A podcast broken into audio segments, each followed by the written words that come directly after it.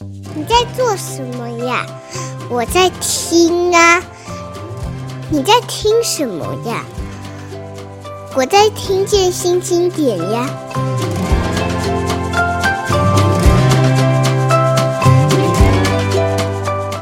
我是新经典文化的叶美瑶，今天要介绍的一本书是《阅读普希金》。或者你可以叫乐读普希金，因为读，读完这本书以后，你会很快乐，很想要读普希金。今天的来宾是据说有他我就不用存在的焦元溥先生，先打招呼吧。呃，美瑶总编好，各位听众朋友大家好。这个。焦元溥大哥，大哥吗？小 弟我看到他，我就会想叫大哥。其实他比我小十岁了。那因为他在这个十十年前吧，出了一本书叫《游艺黑白》，是不是十年？十多年前，哦、十多年前，十三年前，嗯、对，出了一本叫《游艺黑白》的书。当时我看了以后，我就吓了一跳，因为我知道他很年轻，他当时才从国外。留学哎，那时候还没有留学回来吧？有有，那个时候先去美国念国际关系，是，但是英国的学位还没还没就是就是就赶还没完赶在没有赶在去英国念书之前，赶快把这本书先出掉。是当时呃，两千零七年，我想起来，他那本书花了五年的时间，也就是说，大概从两千零二年开始，是的，一路的工作，访问了全球五十五位国际钢琴家，你知道的最厉害的。当代的钢琴家啊、呃，中外的全部都都被他访问了哈。然后整本书大概有五十万字，以小说来说，五十多万到少？哎、呃，对，一定要两本，然后两本每一本也都有二十几万，嗯、其实很厚的书啊。但是我当时只是觉得这个计划也太惊人了，谁能够干得出来？谁会能够有这个能耐？二十几岁就能访问到这些国际的钢琴家？可是更厉害的是，我发现。原来这书还能卖，据说对对 对，非常畅销。呃，其实不止这本书畅销，他后来的《月子本事》呃以及其他的作品也都非常畅销。那他还推出了一个教元谱三十七堂古典音乐课，三十八了，三十八堂，三十七，三十七，对对。他是用一个就是预先，因为疫情的关系，他其实是用一个线上课的方式哦。呃，我看他开始启动没有多久。我看那个数字一直滚，因为是在网络上嘛。后来就有五千多人加入了这个，五千一百多啊、呃，就是光是这一套课程就卖出了两千多万。我当时就一直跟他说，这个是给啊、呃、内容产业打了一场哎呀一剂强心针。我一直称赞这件事哦，因为他谈的可不是什么热门话题啊、韩剧啊等等的，他谈的可是古典音乐。古典音乐是热门话题啊！好好好，你看韩剧里面就那么多古典音乐，就知道了。有了教元谱以后，我们就知道古典音乐的确是热门话题啊。我其实私下叫他国宝，原因就是因为我觉得他。呃，国宝一定程度上就是，我觉得他实在是学霸，三十岁以前能做这一类的事情，对古典音乐的了解。更可怕的是，我看到这个呃阅阅读普希金的时候，我我看到书的时候，我还没有那个特别的感觉。后来我真的去参加了他在两厅院的演奏厅，嗯，邀请了四位国呃台湾这个也是国宝级的音乐家了哈。呃，做的这一场演出以后，就是确定哦，他真的是那个我们是看不到车尾灯的交。没有啦，没有，但就是因为我们这个阅读普希金是 CD 书嘛，嗯，所以就是这个里面的 CD 就是请他们来现场演出一下，让大家知道说我们这个货真价实。好，我先不，我先不自己称赞你了，我想先在认识普希金之前，先认识让。可能很多人早早就已经知道焦元溥，但是我还是想要让大家知道，他这几年呃回国之后的十年，做了真的非常多的精彩的事情啊。呃，阅读普希金其实是整个计划的普之一环而已。嗯啊，我知道的有，因为我最先一开始知道是两千二零一八年。他跟马家辉合作《龙头凤尾》哦，那个是音乐与朗读，古典音乐与朗读系列。是他不但把小说读完，嗯、而且从小说里面汲取出了忠诚与背叛这个主题。嗯，然后为他，其实等于是为他制造一个音乐会。嗯，透过音乐你再去了解小说。其实不止这个，我知道还有更多精彩节目，你要不要自己讲一下？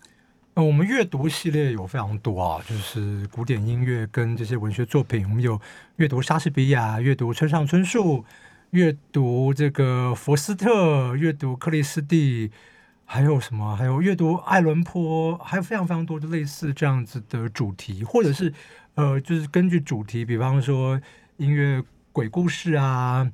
吸血鬼啊，人造人啊，或者是什么？对对对，就是就是有很多这些主题在这个里面。哦，对，还有我我有我有一些哦，对，还有我们有阅读那个什么，或者是以单篇个别小说为主的，比方说呃，包法利夫人跟那个基督山恩仇记，嗯、呃，就基督山伯爵跟包法利夫人，还有阅读歌剧魅影之类的，还有这个呃奥斯卡王尔德格雷的画像是、哦、等等，这这这一些。就自己还做的蛮开心的。大家都知道焦元溥的古典音乐很厉害哦，用学霸称呼绝对不为过。但是你为什么会对文学也这么熟悉？因为我自己是念外文系的，我在阅读这个《普希金》这本书的时候，我真的是自叹弗如哦。你到底是怎么练练功的？没有，应该应该是说，呃，这是一个必然，因为你你读这一些古典音乐的作作品啊。那个听古典音乐的作品，比方说我们今天，比方阅读《普希金》里面，我们花很多时间讲这个《尤金·奥涅金》这一部诗歌体的小说。那如果你听了看了柴可夫斯基的歌剧，其实就这个小说你已经读了三分之二了。那就是那你读的时候，你不会想要说，哎，那我们是不是可以找这个原来的这个整本来读？这样其实也没有多少嘛，嗯、对不对？那就读读看吧，这样子。嗯、那的确也非常精彩啊。嗯、那 Why not？对，我觉得就是就是你可以做这些相关的事情。那我觉得这个还就是获益蛮多的。那再来就是呢，从这个相关你可以去比较，比较出来你就可以得到很多的这些。但是这后来的后话，比较些心得，就是说啊。这个作品在这个地地方，那为什么柴可夫斯基挑这些地方来改编？那他做了哪些事情，或者是他不做哪些事情，导致这个作品是成功的？那从这个你就可以去思考很多很多的这些事情，这样子，我觉得，我觉得这是很好玩的事事情，就是它就是一个连带的，就是你就像你如果听这些古典音乐的作品，你再怎么样努顿的话，你也会认识莎士比亚的，因为用莎士比亚这写这个。就不只是英国人写啊，这全部的作曲家都大家都拿莎士比亚的作品来写作，你总会遇到的。是对，所以你基本上逃逃不了。那其实我觉得，也就是如果你有一点点的兴趣，你真的是多花一点点的时间，那你从音乐开始累积。那我从十岁开始听古典音乐嘛，嗯，就嗯，就累积一点点，一点点，一点点，一点点。累积了三十几年，那也还是会有一点点这个基本的成果了。十岁开始听古典音乐，应该是四岁开始学钢琴吧？四岁开始学钢，但是就我觉得，我觉得跟多数台湾人一样啊，就是你学钢琴只是学一个乐器演奏，嗯、哼哼跟喜爱这个音乐是两回事。是，但是、嗯、呃，中间有很长的一段时间，因为知道焦元溥人应该知道他的家世背景其实是跟法律比较有关系的、哦，是，所以本来大家也都期待他要接这个很厉害的衣钵，但是他念完国际关系以后决定。嗯，投入他喜爱的古典音乐。呃，虽然刚刚焦元溥说听这些音乐，你自然就会想要去读这些作品，嗯、但是倒过来其实是比较难的、哦。比方说，我也读普希金，嗯，我也读莎士比亚，可能村上春树还容易一点。就是你怎么去找到他的音乐的，他影响的音乐创作，其实不懂古典音乐的人是有一点难度的。难度在于说，你不知道哪一首歌跟他是有关系的。那呃，焦元溥在这个阅读普希金里面一开场就告诉大家说，其实阅读普希金，你就是在阅读整个十九世纪的俄罗斯音乐。是这个说法看起来很夸张哦，但是我看完这本书以后，真的觉得如获至宝。就是从此我听十九世纪的音乐就完全不一样。我们先来听其中一首大家都非常熟悉的，直接听音乐你就会知道是哪一首。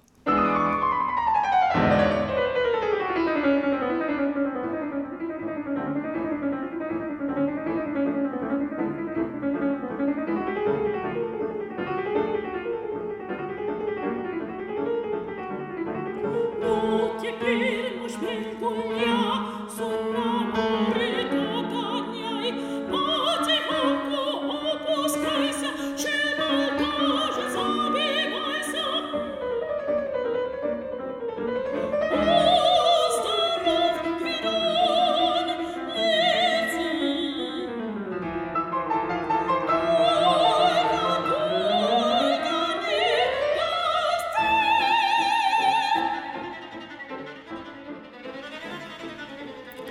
段音乐其实是在这个呃焦元溥的书中的第六章，其实是已经是最后一章了，是。就提到了这个俄罗斯强力五人团啊，呃，林姆斯基科沙克夫，我们小时候念的是高沙克夫，对对对，好。就反正就是现在国立编译馆有各种不同的翻译名称。焦元溥，其实我这首曲子很多人都那么熟，广、嗯、广告也常用，但我真的不知道它跟普希金是有关的。是啊。对不对？你看，好惊喜！然后，而且而且而而且绝大多数人不知道，他原来这个主题是用唱的。对，然后呃，也不知道说原来其实是他来自普希金的什么呢？嗯，来自一首童诗。对，而且这是童诗，你一读完以后呢，就发现他怎么跟什么天鹅湖啊，一大堆故事都。还包括我们的狸猫换太子，对对对，跟童话原型都有关。你这个这个这个故事实在太有趣了，所以我一听完这个音乐，听看到他说的这个故事，我就跑回去找。嗯，所谓的哎，这个原原诗诗名好长，叫《关于沙皇萨尔坦他儿子非凡的勇士格维顿》。沙尔坦诺维契亲王和美丽的天鹅公主的故事。对，我刚刚才美瑶总编讲的是这个诗的名字，对，还不是诗的任何一句哦。然后整个故事其实是一个，总而言之，有三个女孩进了这个呃沙皇家，这个三妹就嫁给了沙皇以后生下儿子，可是沙皇又不在，两个姐姐嫉妒她，所以呢就诬诬称说他生的是一个怪物。对，所以他们这个国家就把这个三妹跟这个。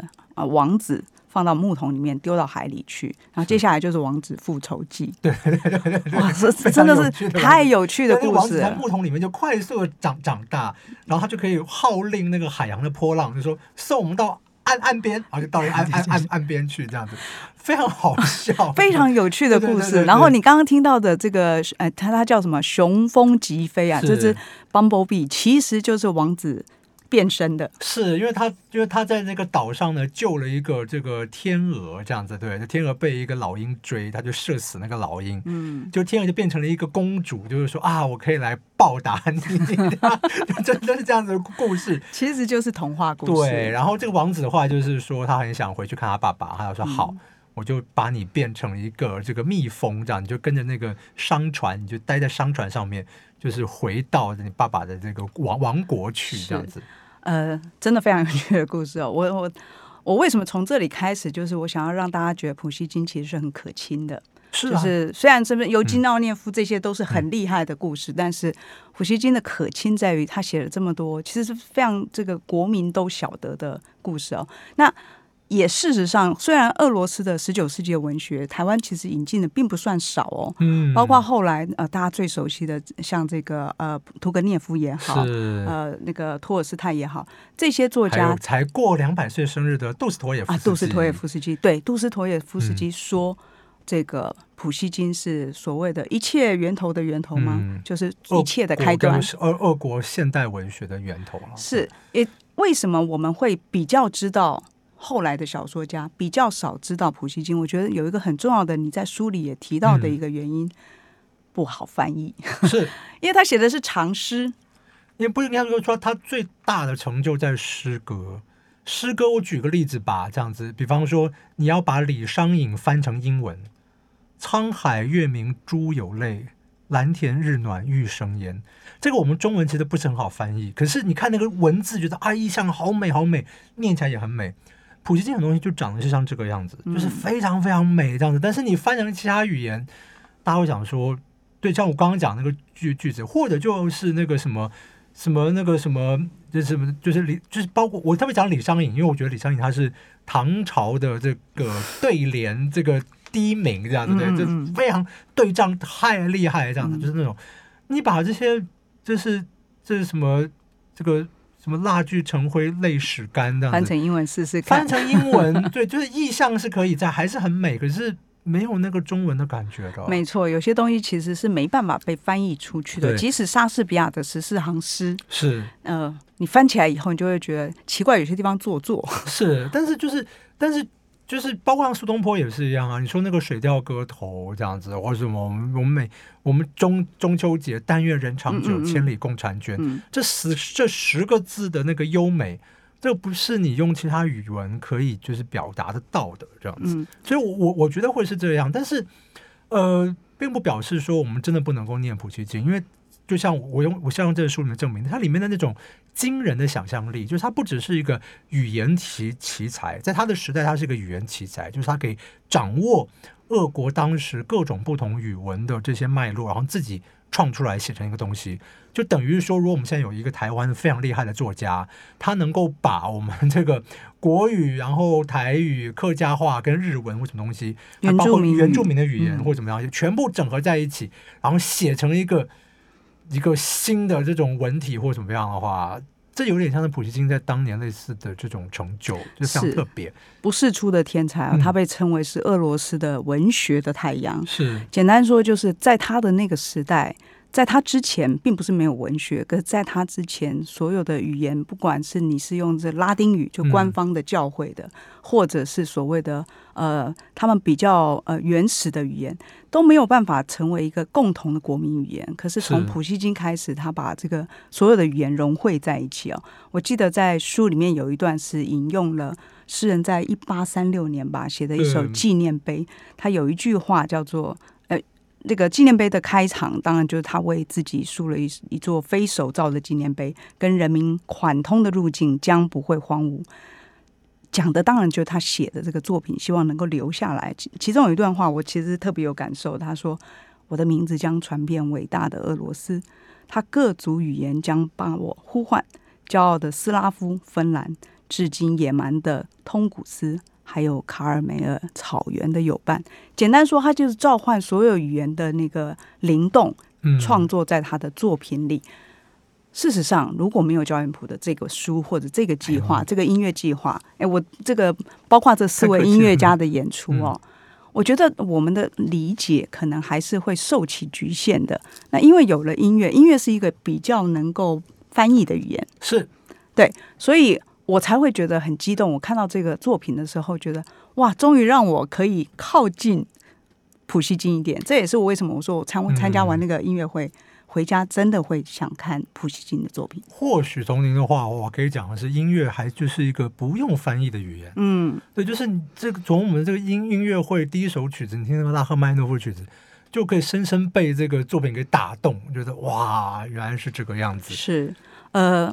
所以焦元溥做这个书，他写了七万字，不不只是在讲音乐，他的确对音乐整个呃了若指掌之外，他也把普希金整理的非常清楚，包括这个你你其实看维基百科都不会有这个厉害哈，没有啊这个你看一个专书可能会呃觉得太庞杂，所以七万字刚刚好的让你理解到普希金，而且有兴趣自己去找他其他的书来看。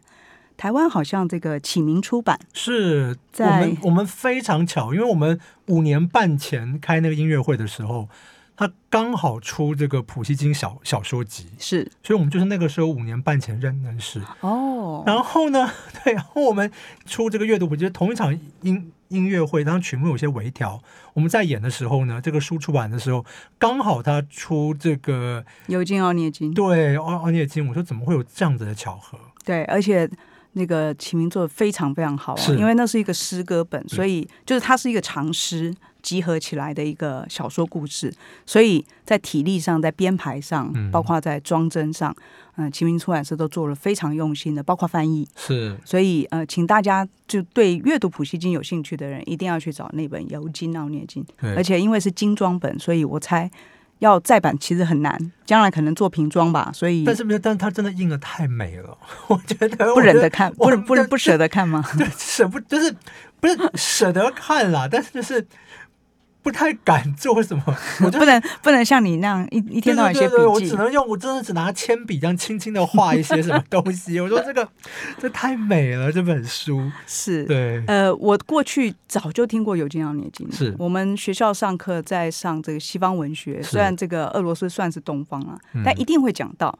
可是老师就直接跳过去了，对对对，就 生平讲一讲，然后说有这么厉害的一个故事就跳过去了。原因就真的是因为要译出这本书来不容易，即使在西方也是等到纳布可夫。那纳布可夫是后来，但之前也有别人译啦，这样子的。那比较纳布可夫是一个啊，你要你要你要有执政吗？不不不不不不不，他是没有他他是一个非常厉害的这种语言的天才了。嗯、那村里面就是找，就是我我跟很多这个就是我访问，就是这刚好结合起来，就是我也访问了一些俄罗斯的钢钢琴家，他们自己也读这个，对，他们就看纳博科夫，他说这个人到底是。